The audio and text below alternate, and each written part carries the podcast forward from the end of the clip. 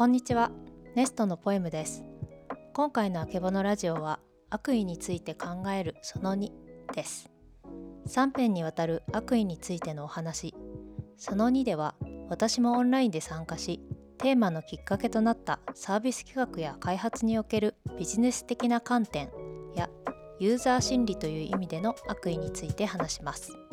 それでは悪意について考えるその2です。どうぞ。あの悪意の話をはい。まあまあしてました。あ、で本当ですか？多分こんな感じの。あの、うん。結構あのラジオとしては危険な話題とかもしてるんで もしかしたらカットも結構。大丈夫ですか大ね丈夫大丈夫大丈夫。大丈夫。ちょっとそこのあの判断はへポエムさんにちょっと、はい。あの一任させていただきたいなと思うんでまあもしかすると、はえこれそもそもえ悪意悪意っていうのをはい。テーマにしようと思った。らななんでだっけ？何だっけ？何かあったっけ？え、なんででしたっけ？あ、そうそう。えっと。なんか結構その企画立てたりとか、うん。なんかものづくりをする時ってうん。割とこうポジティブな起点というか、うん。ユーザーさんにとってのこう一番ベストみたいなのを考えることが多かったりするんですけどサービサービス考えたりとかする時、うんとかもなんかよりよくこうユーザーさんの生活がより良くなるためとか、うん。なんかそういう前向きなマインドでのユーザーさんも開発側もみんなそういうふうにこうプランニングすることが私的には多くてうん。ただなんか結構こうビジビジネス的な視点で考えるとしたら、うん。もっとじゃあここでなんか例えば動画とかだったらう、ん。もうずっとこうユーザーの時間を奪ってでもうん。動画を見させ続けるためのうん。ちょっとした仕掛けを入れ込んでいこうとか、うん。なんかちょっとビジネス的な視点での戦略っていう意味でのうん。悪意みたいなことも必要だよねみたいなことを考えていてうんうん。なんか善意だけではビジネスにしっかりお金を稼ぐという意味でのビジネスにしていくのって難しいなみたいなことが自分の中でちょっとした課題だったんですけど。うんうんでもなんかそれって悪意っていうのだろうかみたいなとこもちょっとあっそうて、やね。今のはそうやね。なんか多分、そのソフトウェアの開発とかそれこそ YouTube とかの中で結果的に人から時間を奪うっていうのは結果としてまあまあ悪なのかどうかわかんないですけどでも作り手としてはそっちの方が楽しく生きれるでしょっていう価値観をこう持っててそれを押し付けるのかな？押し付けるというかなんかまあその価値観を共有しませんかっていうのでこのアプリ使ってくださいみたいなうん。感覚な気がするからそれを悪意まあわかんない。そのもしかしたら本当にお金のためにっていう目的がちゃんとあってでうん。こっちを私欲ををなんか肥やすためにこうこれをこうして中毒性の高いものにっていう風な多分そうなんですけど多分事実はそうなんですけどじゃあそのパブリックな場パブリックというかまあそのいろんな人に多分このアプリを何で作ったんですかっていう、その目的を聞かれた時にはさっき言ったそのいやこれは我々の価値観でこれをみんなと共有してあのより良い社会とかこう生活の豊かにするためにこのアプリを使ってほしいんですとかっていうストーリー、まあ、言い方言ってしまえば言い訳というか偽善的な言い訳を用意してしまうとそれは悪意があるかなっていう気がしますだから隠してるわけじゃないですか本音を。うん本当はお金儲けのためだけにこのアプリを使ってるのに、うん。あ作ってるのにそれを隠して手のなんかこう当たり障りない言葉というか聞き心聞き心地がいい理由を作っこう公然とそれがまかり通っていくっていうところのなんかその隠してるっていうところになんか悪意がある気がするなという気は。まあなんか大会させる動線がめっちゃ奥あまったところにあるとそうやね。そういうのはちょっとビジネス的な視点での、うんまあ、ユーザーにとってはうん。全然メリットのない戦,、うん。なんか戦略だったりするんうん。でそれはなんかうん悪意っていうのではないけどうん。ちょっとなんか嫌だよねみたいなとこはうん開発する人は結構ポジティブなこう目的を持ってじゃないとやる気が出なかったりするんで、うん。まあ私だけかもしれないんですけどなんか私とかうん。私の近くの開発者の人とかは、まあ、こういう意義があるから このプロダクトを作ったっていうマインドじゃないとこううん。熱量が上がらなかったりもするんで結構そのビジネス的にうん。大会動線奥まったところにしましょうとかはなんかアンチだったりするんですよ。うん。うん。うんなんかそそんなユーザーにとって全然良くないじゃんみたいな感じになっちゃうんででもなんかそのやっぱりやめさせない動線を奥まったところに入れるっていうのはビジネス視点で見るとうん。やっぱりこそうう、うん。やね、だから多分その僕が今悪意がある隠してるっていうのは多分その根底にみんながそのお金儲けイコール悪だみたいなさっきこの前のあのお金の力の時にうん。話ありましたけど、うんうん。その多分お金儲けイコール悪だっていう感覚がこう全体に行き渡っちゃってるからその要するに大会させないっていう方に大会させることが奥まってることイコールいや何かを隠してるんじゃないかとかうん。っていうふうにこっちが感じちゃうんで別にいやあとお金儲けしないとこっちも生きていけないんであの大会させづらくするのは当たり前でしょみたいな価値観がうん。広まってるんだったら悪にはならない。うん。まあなんか今の話だとね例えば中毒性であったり、はいはいはい。抜けづらさであったりそういうの分かってて提供する側が分かっててやってる、うん。こうそのシステム的にもこう本本来的なところも全部分かっててやってる。偶然じゃなくて、はいはいはい。そこにやっぱりこうジレンマを感じる。だろうけどあれじゃないの？そのやっぱし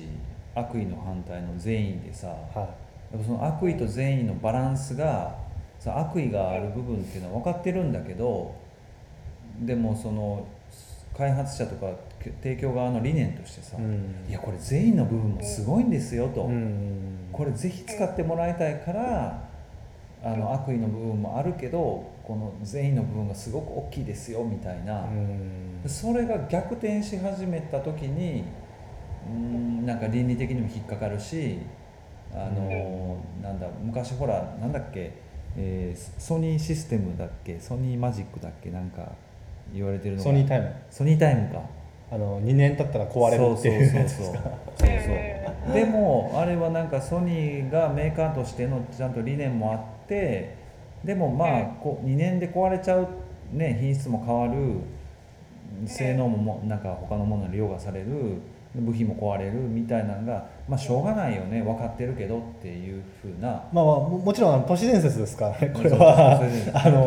事実か事実じゃないかっていうのはあれですけどあの、そうそう。なんかそれでも物開発してると必ずそれってあると思うのよえーこれはうん塗装の塗膜がまあ1年したら切れるやろなとか。それ分かっててでそれをまあ告知するっていう方法もあるけどそれ以上のなんかメリットとかうんお客さんの喜びとかっていう方を大きく言うっていうのもまあ嘘じゃないし、うん。なんかそこのバランスかなっていうのが。でもあれよね。人さっき格してる2人で話してる時よりもちょっと知的レベルがこう上がってるよね。さっきはちょっと いやいや多分あれですよ。浜田さんと僕が今喋ってたのはどっちかというとこうプライベートなというかこう日常生活での悪意みたいな感じで今こっちはどっちかというとビジネス的な悪意な感じがしますよね。はい。はい。い。やでもなんかそのもともと悪意について考えたいなと思ってたきっかけとしてはそういうこうプランニングとかする時にうん。結構こうポジティブなマインドだったりとかユーザーにとってのベストみたいなところの、うん。えっと未来を描きがちなので私自身が。うん。なのでなんか結構優しすぎるよねみたいなことを言われるその前のちょっと尊敬する部長に言われたりとかもしていてそのうん。私の中では、えっとまあ、その時のちょっとしたこう話の流れでの優しすぎるよねだったんですけど、うん。なんかちょっとすごい気になっていて自分の中で。うん。なんかこううん優しすぎる視点で開発してしまうとこう作り手側はうん。ただのボランティアになってしまう可能性もあるんでうん。もうちょっとそういうビジネス視点でのうん。悪意ではないけど、うん。戦略的な施策を入れ込んでいくっていう意味では、もうちょっと人間の悪い部分みたいなところ、うん。なんかついこうやってしまうとか、なんかそういうところをもっと自分がちゃんと理解しとうんうんなんかうまく使おうとかじゃなくて理解しとくっていうのは大事だろうなっていうのをすごい思っていて、うん。だからちょっと最近ちょっと悪意の匂いがするところをよく見ようとしていて。ーなるほど。なんか例えばその、インスタグラムなんなんだったっけな？すごい痛いインスタグラマー上げボットみたいなのとかがツイッターで流れてきたりとかしたらちょっと見てみるんですよ。へなんかすっごいもう悪意の塊みたいな。あれなんですけどなんか例えばそのあのすごく私ってこの目大嫌いみたいなことを言いながらそのめっちゃ漏れてる可愛いアップの写真を上げてる女の子のインスタグラマーに対して、うんまあ、なんかこの目大好きって意味だよねみたいなこととかをすごい嫌な感じで書いてるボットなんですけど、ボット？うん。なんかそういうのばっかり集めてるみたいな、悪意の塊みたいな、うん。えっと、アカウントなのにめちゃくちゃフォロワー数が多くてみんなすごいこう見てるみたいな状態になっていてこれってなんでなんだろうなみたいなこととかをちょっと考えたりとかするんですよね。なんかそういう。そうまあそれ見てる人が多いのはちょっと野獣馬的なことなんかもわかんないけどね。なんかう。こんそうですう、ね、うん。うん。でさっきちょっとでもなんか、うん。はいはい。どうぞ、その直直接的なうん。攻撃の仕方じゃなくなってるなっていうのをすごい感じていてそれを見て。いてなんかすごい「私って可愛いって言いながら載せてる子に対してまたで出たよみたいなのが今までの流れだったのがうん。私って可愛くないっていうこうなんていうの裏側の気持ちみたいなのマーケティンをグですねそれは。こう読みそう読み取って嫌な感じであげるっていうなんていうのか。なんかちょっと形が変わってきたなってすごいそれを見てて。なるほどね。うん。うん。うん。だからそれでもねさっきちょっとその日常のとか言いながら結構それに近い話をなんかししててうんなんか一個はその悪意を持てるっていうことはうん。まずその時点で相手の気持ちが分かってるっていうことだろうと。うん、だから、はいはい。うん、相手の気持ちが分かってるから悪意も出せるしということは報告あれば善意も出せると。うんっていうのとえっ、となんだっけな、えーあ飛んじゃった。いやだからそのあ悪意と善意をその結果として帰結として悪ならば悪意だしけ帰結が善ならば善意だしっていうところでいくと悪意も善意も根本にあるのは他人に対して、えー他人の感情を思いばかるというかを理解するというかというところは根底にあるだけで帰結が違えば結果としてそれがだから悪意を持ってとか善意を持ってっていうのは確かにプロセスの話であるんでしょうけどももともと多分悪意をとか善意っていうのはその主観的な感情というかなんですけどそれを他人がいやそれ悪意で持ってるやってるよねってもう。それいう。それそのあそうそうそう。結局他人がその悪意を決めてるんじゃないかっていう。そうそう。だからそれも今のそのポエムさんが言った、ま、回りくどいっていうかさ、こうそのまた始まったよねみたいな周りからそういうふうに言うっていうのはうん結局なんかその悪意っていうのが周りの意見から始まってるっていううん。こともあるなと。本人は意図して別にやったり言ったりしてるんじゃないのにうん。周りがそういうふうに評価し始めるとそれが悪意に変わっちゃうっていうのがうん。まああるのそういう場合もあるのかなっていう話をししてましたね。いやでそうですね。今のなんかちょうどその、この遮ってしまった。あいやどうぞどうぞ。なんかこの悪意についての話をするしようっていう話になった後に、うん。ちょうどなんか前職のプランナーの上司と先輩とご飯行って喋ってて、なんかちょっと悪意について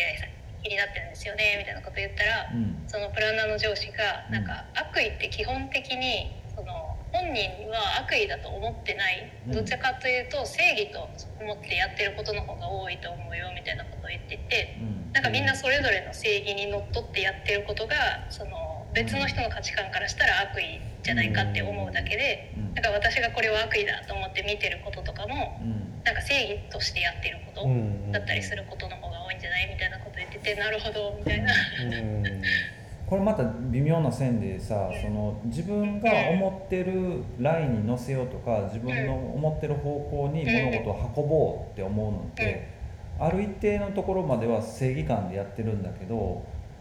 それが相手の意図と違う方向だったとした時にやっぱり自分の思ってる方向に持っていきたいって思うと相手の意思をこう尊重しなくなるわけじゃない。そういう時にやっぱりそれは悪意っていうのにだんだんこう色が変わっていくんだろうなと思うけどね。なんか僕そのインスタグラムで例えばその回りくどいというかその匂わせるような投稿をしてこうそれこそいろんな意味合いを含んでるような写真とかを載せて注目を浴びせよう浴びようとする人っていやだって見る人がいるからやるわけであって確かにそのそのそれに対してコメントとかアンチなこうコメントしたりとかこう悪口を言う人もいや結果としてあんた見てんじゃんと。見てるんだったら別にその人のエンターテインメントとしてその人の娯楽として見れてるんであれば別に決して悪ではないよねと。うんその人が不快に思うんだったら見なければいいわけであってそれを見てるっていうことはあの別にその人どこに悪が発生してるのかが分かんないのに自分の感情がこう不快になったっていうことに対してそれをコメントすることによってストレスを発散してでもそれはそれでそのその根本の写真だったりとか匂わせ投稿がないとそのストレス発散っていうことができないわけであって。だからそういう意味でいくとなんか勝手になんかこいつはとかっていう憎しみ口を叩いてるけども結局それはなんか娯楽として見れてる気がするんですよね。だから別にどこにも悪意はない気がするんですけど、うん、なんか客観的に見るとそれがなんかあの、まあ、ニュースもそうですけどなんか関心を無理やり作ってとかすることによって表面的なことだけでなんか会話が進んでったり物事が進んでってる気がしてまあそれがニュースになったりとかしてる気もしなくはないなと思ってるんですよね。でもう一個僕が思うのにでもじゃあそういった、えーと、他人をコントロールしてやろうとか他人からお金を巻き上げてやろうとかっていうことの逆をして成功した企業もあるよねって思うんですよ。例えばそれって例えばアマゾンだったりとかアマゾンで顧客第一主義っていうのを掲げてお客さんがどうやったらストレスフリーに買い物ができるかなっていうことをとことんまで突き詰めた企業だと思うんですよだから翌日配送とかもうクリックしてすぐ買えるとかっていうそのなんかお客さんがいかに喜んでもらえるか楽に過ごせるかっていうことを突き詰める。要するにまあ言ってしまえばうん分かんないですよ。悪意かどうか分かんないです。悪意が善意か分かんないですけどそこまでお客さんの目線に顧客目線というかお客さんの目線に立ってビジネスそれを突き詰めていけばそのビジネスは成功するっていうパターンもありえるんじゃないかなっていう気がするのでいかにまあね。でもそっちの方が多分僕サステナブルな気がするんですよね。その悪意を持ってお金を巻き上げてやろうとかっていうのはすごい一過性のもので終わる可能性があってでも顧客第一主義を掲げてお客さんのためにここまで楽に買い物ができるようにしましたよ。あなたたちは何もしなくても買い物ができますよっていうものを突き詰めてやった方がすごい長続きするようなビジネスな気がするし。まあビジネスの話で言うと、はいはい、その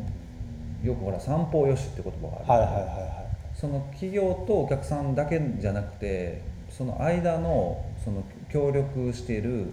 会社であったりとか、うん、関連している会社とか、まあ、社員とか、はいはい。そういうのも要素としてあるから、うん、ま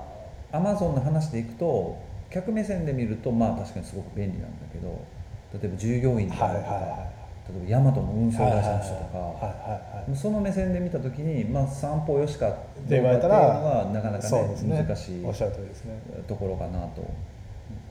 あのなんか悪意の話をしてると、うん、多分一つは自分の意思として悪意があるかないか意図的にやってるかやってないかっていうのと、まあ、周りから見てそういう悪意だとレッテル貼られるか貼られないかみたいなところがまあなんかあるのかなと。うん、悪のまあ、悪意と悪っていうものがあったとして悪意っていうのはプロセスの話で悪っていうのは結果として悪だよねそれっていうものだから悪が存在するんであればその間のプロセスは悪意になるよねっていうそのなんかこう逆説的な考え方なんですけどであれば悪を根絶することはできない以上悪意っていうのはずっと残り続けるものだと思うんですよね。でただその悪っていうものって時代によって変化するしだから時代によっては悪意は善意にも関わるしっていう風ななんかそこが今の時代ではそれはダメだけど昔の時代だったら OK だったとかっていう風になるとなんかすごい曖昧なうん気はしますよね。結構その今悪意だなというふうに思いながら見ているうん。ものとかに関しても、うん。結構この大元をたどれば人間人間の持ってる本質みたいなところにたどり着くような気がしていて、ただだからポジティブな視点からの企画とかビジネスとかサービスを考えることもが私の中では中心でいいとは思ってるんですけどうん。なんかそういう人間の本質的なもうちょっと悪意にもつながりかねない本質みたいなところを見て見ぬふりをしてものづくりをするとちょっとずれたものになっていってしまう。優しすぎるよねになってしまうんじゃないかなっていうのがすごい自分の中での課題感なん。で、なんかだからうん。そのさっきの SNS の思わせぶり？うん。思わせぶりじゃなくて匂わせ？うん。匂わせ投稿とかに対する、うん。あのコメン勝手にそのいろんなインスタグラマーの写真とかを引っ張ってきて勝手にセリフをつけて投稿してる、そのアカウント自体は私は完全に悪意だと思って見ているけどそのなんて言うんだろう。それをエンタメとしてみんなが楽しんでしまう根底にある本質って何なんだろうみたいな。うん。なるほど。なるほど。いやは多分ちゃんと理ねその解し議論のベースが僕と奈緒ちゃんはあの、悪意ってどういうものだろうって言ってそのなんか倫理観的に喋ってんだけど、うんうんうんポエムさんの視点はうんうんもうちょっとその悪意ってどんなものっていうこうちょっと好奇心に近いなんか人の悪意ってどねどこから始まるのとかなんかまあ言い方悪いけどなんかうまく利用できんじゃないのとかなんかそういうあの要素が入ってるよね。ね。うん。そうですね。なんかそれをそのまま利用して、うん。なんかそのサービスに入れ込んでいこうみたいなことではなくて、だから今のそのあのみんながえっ、とやじ馬的に集まって喜んでしまうエンタメみたいな形じゃないうん。もっとその人間の本質を使ったポジティブな変換ができる本質だったりするんじゃないかみたいなうん。仮説をちょっと立てているって感じですなんか嫌な使い方じゃないああということは多分さっきのあれだと思うよ。その善意のちょっとベクトルを変えてあげると、うん。あ悪意のねベクトルを変えると善善意になるっていうところでうん。そこは非常に近いその線路を走ってるっていう意識じゃない,、ね。ないかなそれは。うん。だから他人がこれを言ったら他人がどういうリアクションを取るんだろうとかこれをすればこういう結果になるっていうのを分かりながらでもそれを知らないふりをしてやるっていうところに多分善意も本悪意もうん。ある気がするんですよ。なんか例えばボランあの寄付をするってなっても芸能人が寄付をしてそれを、えー、と誰から寄付したとかがわからない状態で寄付をしてでも結果として後からそれが明るみに出た時にこの人ってすごい聖人君主だよねっていう風な評価を受けるのかその寄付する時に誰々さんから寄付されましたっていうのをちゃんとあのニュースとかで言ってくださいねとかってなればお前マジ偽善だなっていう風な悪にも関わるしだからそこのなんかこう、うん、悪というかなんかそういう偽善的な態度に取られるしなんかその帰結を予測してるかしてないかっていうだところが。かねさっきのポエムさんの一番最初の例で言ったらあの大会しにくくなってる。ってはいはいはい。あるじゃないでもそれってそれのちょっと方向の少しだけ違う全員でいくと間違ってワンボタンで大会しちゃうと、うん。間違って例えば決済してしまう、はいはい。間違って大会してしまう。っていうことを防ぐためにこれでいいですかとかあの例えばクレジットの決済とかだったらうん。一回決済したらメールにここの画面に飛んでくださいってのが来て面倒くさいけど、うん。そうすることでそのミスを防ぐとか、うん。あの大きな間違いを防ぐとかあの誤送信を防ぐとかっていうこれは善意よね。うん。ででこの善意のこのシステムちょっとあのワンクッション置くとかいう面倒くさいことなんだけども、うん。善意から出発していることを悪用すると、うん。こっち飛んでこっち飛んでこっち飛んでなんか大会しにくくなってるみたいなことなんだろうと思うね。でもこれこれで言うとさ俺いつも思うねんけどあの税金徴収するのってさこっちが何の手続きしなくても自動的に税金徴収していくやんか。うん。課税。というか。でも補助金もらったりとかさするのめっちゃ大変なんよ。申請したりさ。でしかも知ら知らないとアクセスそうそうできない。そうそうそうやね。まずそう知らないとアクセスできないしでアクセスして申請してもあの例えばそのあなたのその去年のその事業税のあの情報を添付してくださいとかうんいやいやもう知ってるでしょみたいな。もうう僕やってますしみたいな世界なんだけどすごく面倒くさいのでもこれはうん。その正確性を期すためにとかあの会社の謄本も添付してくださいとか。そまあ不正をね防ぐためなんだろうけど、だったら税金を徴収する時もそれぐらい面倒くさい手続きしさせるあんたがしてよ。そうそうそうそうなんだけど なんかそれもちょっとふと思ってなんか使い方次第でうんそれが善意になったり悪意あ悪意になったりするのかなっていうのもそのなんかポエムさんのそのビジネスに活用するみたいな話でいくともしかしたら今の先のアマゾンの話じゃないけどすごく善意に満ちてると表面的に見えるサービスそこは多分一歩こう少し視点を変えたり少し外れると悪意にを満たすこともできるし、うまく使うこともできるのかなっていう、うんそうですね。うん。のがまああるかな。